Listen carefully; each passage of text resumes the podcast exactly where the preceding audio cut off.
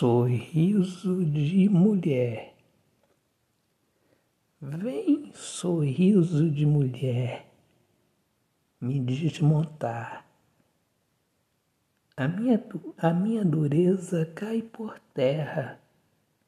O meu ser racional desaparece.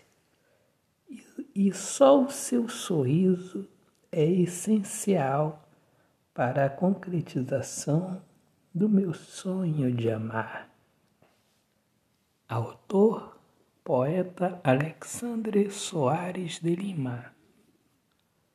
Um excelente dia, amigos, sejam bem-vindos aqui ao meu podcast Poemas do Olhar Fixo na Alma. Um grande abraço, paz, Deus abençoe a todos. Viva o amor, viva a poesia.